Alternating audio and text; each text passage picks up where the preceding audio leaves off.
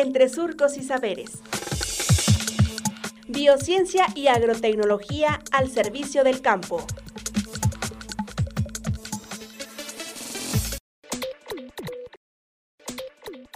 ¿Cómo infecta un virus a una planta? Parte 2.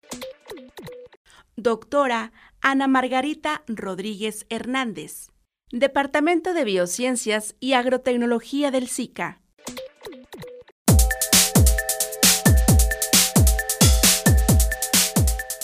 Cuáles son estas puertas de entrada. Un daño a su hoja, en su tallo, es una puerta de entrada para un virus. Normalmente conocemos esto como una infección mecánica.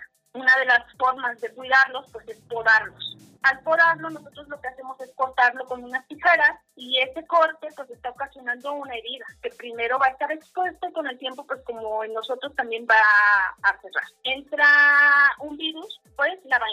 Otra forma de ocasionar una herida también es simplemente al caminar entre los cultivos pueden estar ocasionando daños al pasar, ¿no? Entre las ramas. Sin embargo, también hay otros métodos